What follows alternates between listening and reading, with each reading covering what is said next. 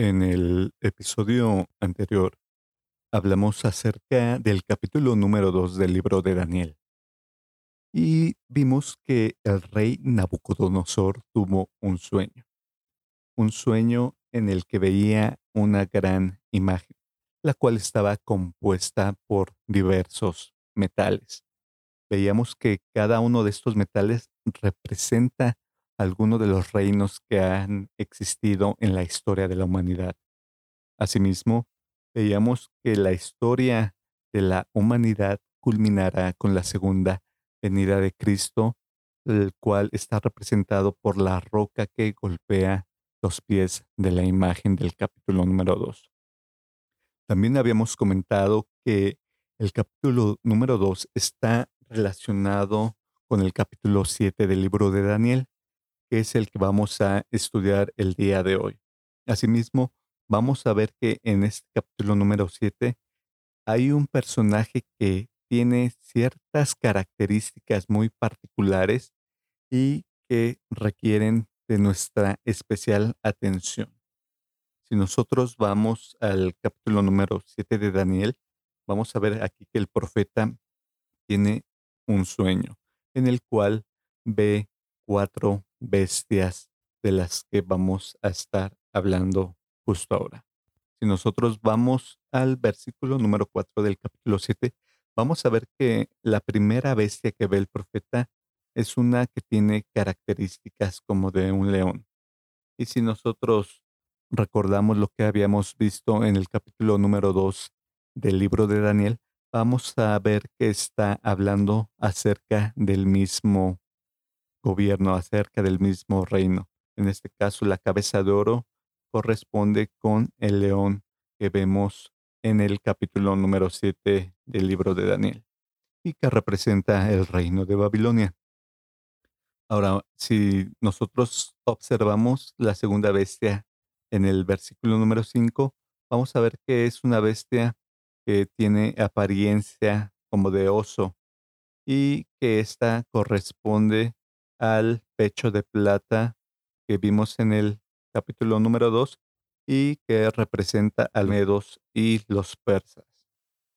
Asimismo, en el versículo número 6 vamos a ver que hay una tercera bestia, la cual eh, tiene apariencia de leopardo y que ésta corresponde con el bronce que vemos en la estatua del capítulo número 2 y que representa al imperio griego.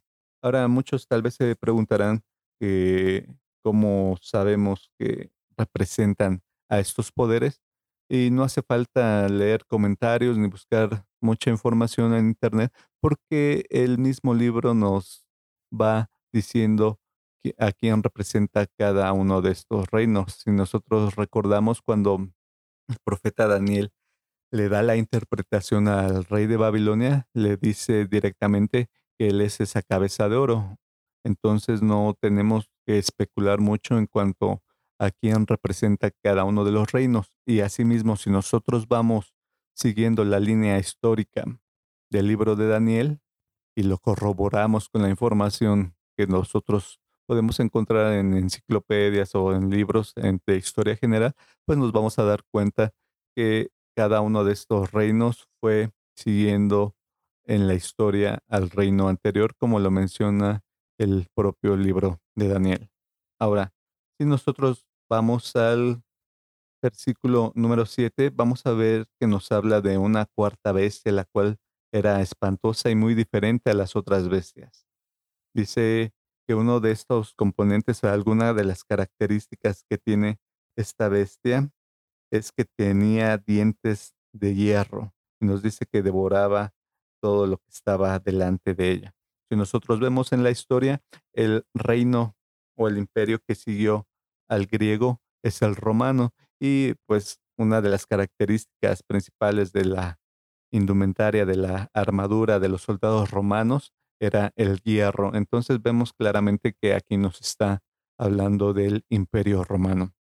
Que si nosotros también vemos en la historia, vamos a ver que este imperio romano después con el paso del tiempo decayó y fue fragmentado en diez partes, así como lo sugiere el libro de Daniel Nos dice el libro de Daniel en su versículo número 8, que después dice aquí que mientras el profeta contemplaba los cuernos, he aquí que otro cuerno pequeño salía de entre ellos y delante de él fueron arrancados tres cuernos de los primeros. Y aquí es donde empezamos a ver las características interesantes y sobre el personaje del que les habíamos mencionado que queríamos hacer un poco más de énfasis. Vemos que este reino romano es dividido en diez fracciones y que de estas diez fracciones surge una que derriba a tres reinos que habían estado antes que él. Y que este cuerno pequeño tenía algunas características que son sumamente importantes que nosotros veamos y consideremos.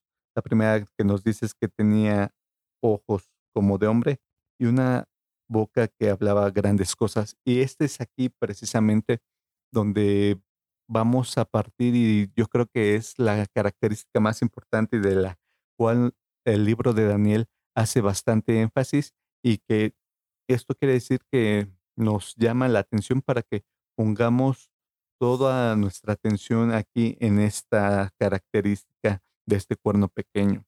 Si nosotros vemos en Daniel 7.8, vamos a ver que nos dice que tenía una boca que hablaba grandes insolencias, en algunas versiones así lo menciona. Si nosotros vamos ahora al versículo número 11 del capítulo 7, vamos a encontrar que nuevamente nos repite esta característica. Dice, yo entonces miraba a causa del sonido de las grandes palabras que hablaba el cuerno. Miraba hasta que mataron a la bestia y su cuerpo fue destrozado y entregado para ser quemado en el fuego. Entonces vemos que aquí por segunda vez en el libro de Daniel capítulo 7 se nos hace énfasis en cuanto a las grandes cosas o insolencias que hablaba este cuerno pequeño. Ahora, si nosotros vamos al versículo 20, vamos a encontrar nuevamente que se hace énfasis en este punto. Y ahora, si nosotros vamos al versículo número 25, vamos a ver que se nos repite nuevamente esta idea. Sin embargo, se nos añaden ciertas, ciertos detalles que nos van a ayudar a entender más precisamente a qué se refiere el libro de Daniel cuando nos menciona que este cuerno pequeño habla grandes cosas o insolencias. Si vamos a Daniel 7:25, vamos a ver qué nos dice. Y hablará palabras contra el Altísimo y a los santos del Altísimo quebrantará y pensará en cambiar los tiempos y la ley y serán entregados en su mano hasta tiempo y tiempos y medio tiempo.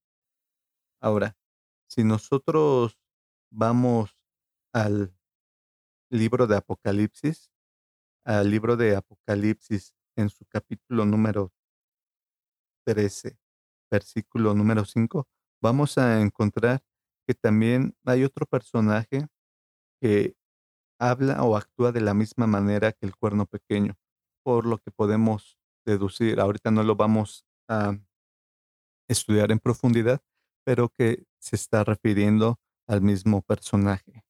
Dice Apocalipsis 3:5, también se le dio boca que hablaba grandes cosas y blasfemias y se le dio autoridad para actuar 42 meses.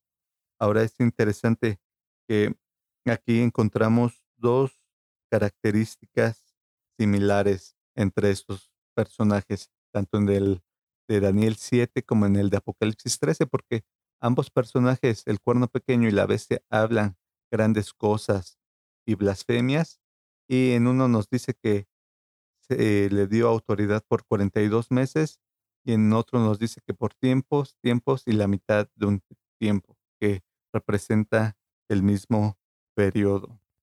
Ahora, también es interesante si nosotros eh, analizamos lo que nos dice Daniel 7:25, porque nos dice que pensará cambiar los tiempos y la ley.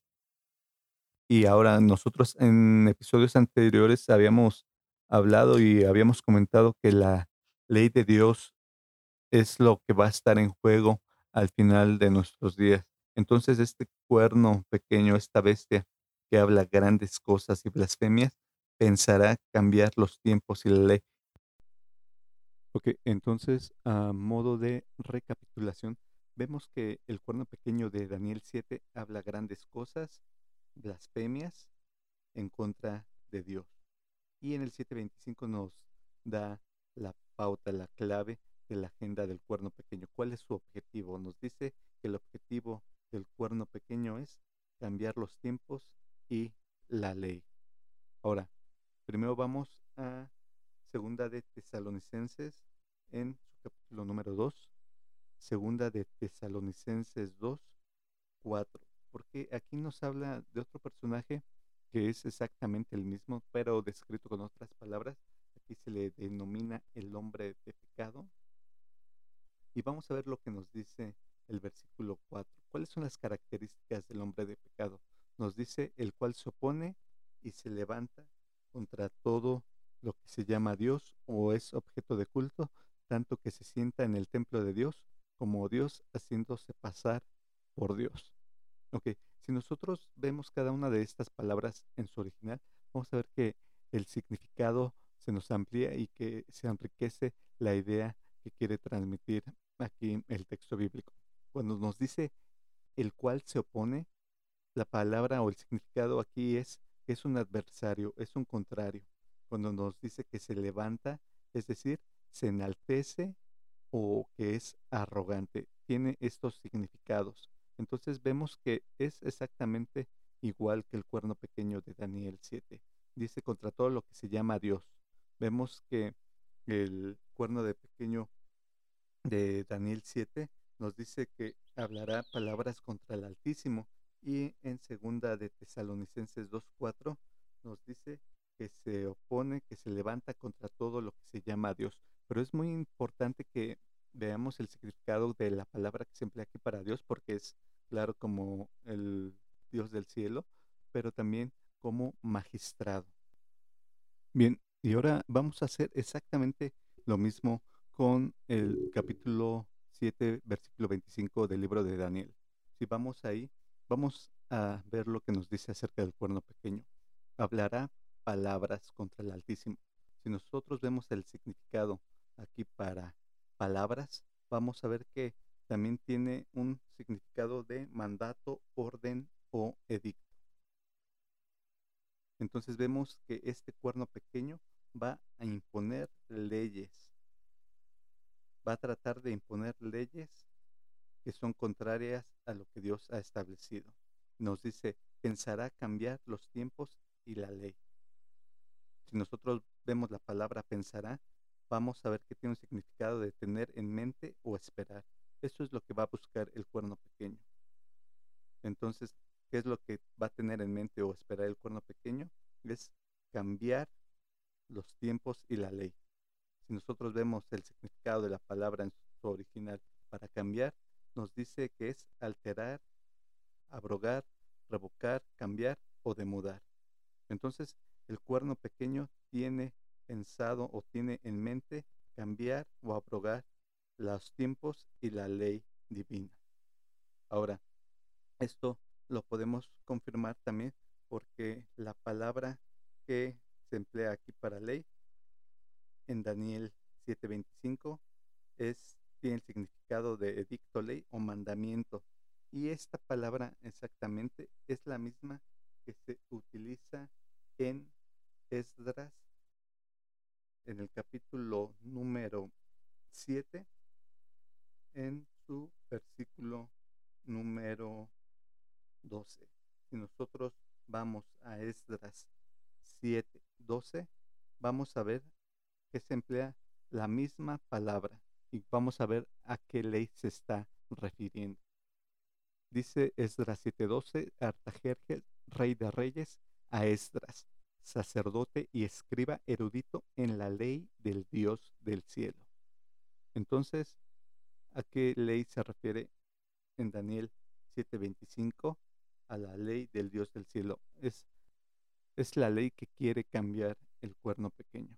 Y nada más como último versículo de confirmación, vemos esta misma palabra también se emplea en el capítulo número 6, versículo 5 de Daniel Daniel 6, 5 y 6 nos dice, entonces dijeron aquellos hombres, no hallaremos contra este Daniel ocasión alguna para acusarle, sino la hallamos contra él en relación con la ley de su Dios. Entonces vemos que el plan del cuerno pequeño es cambiar la ley divina, es decir, los diez mandamientos. ¿Y cómo va a hacer esto? Mediante órdenes o edictos que van a ser contrarios a la ley divina. Bien. ¿Y esto cómo lo aplicamos hoy a nuestros días? No sé si ustedes han estado al tanto de las noticias, que aparte de hablar del coronavirus que nuevamente está resurgiendo y dicen que cada vez está peor, a su vez hay muchas noticias de inundaciones, de incendios y recientemente vi una noticia donde la ONU mencionaba que varios de los científicos más reconocidos mencionaban que todos estos incendios e inundaciones son producto del cambio climático y que si no se toman las medidas necesarias, no va a haber marcha atrás en cuanto a este problema. ¿Y hacia dónde nos lleva todo esto? ¿Hacia dónde nos va a llevar todo esto? Pues hacia lo que hemos visto en el libro de Daniel hacia donde ellos nos van a llevar es hacia la observancia del día domingo. El día domingo van a promoverlo como una solución a los problemas del cambio climático. ¿Qué nos van a decir? Que el día domingo, si nosotros paramos o cesamos de hacer nuestras actividades en ese día, va a traer muchos beneficios para el medio ambiente. Porque así no va a haber tanta contaminación y la naturaleza se va a poder recuperar. Asimismo, también van a mencionar que la observancia del día domingo como descanso nos va a permitir que cada uno de nosotros tengamos más tiempo para pasar con nuestra familia y también que los trabajadores puedan cesar de sus labores. Y esto no lo inventando, no lo estamos inventando nosotros, porque si nosotros vemos la encíclica del Papa Francisco Laudato Si, es exactamente lo que nos dice. Y es en apariencia una medida muy buena que puede traer grandes beneficios. Sin embargo, nosotros con lo que hemos visto en el libro de Daniel, el trasfondo es exactamente lo que quiere el cuerno pequeño que ya lo hemos identificado anteriormente como el papado, como el sistema católico romano, y vemos que la marca de la bestia, de la cual también ya habíamos hablado anteriormente y lo confirmamos con lo que vimos el día de hoy, es la imposición del domingo como día de reposo en contra de lo que nos dicen los diez mandamientos, específicamente el cuarto, donde nos habla de la observancia del día sábado como el día de reposo que el Dios del cielo estableció desde el principio y que como vimos es un mandato eterno, porque también la Biblia nos dice que en el cielo, en el futuro, se va a seguir adorando en el día sábado y el día de reposo.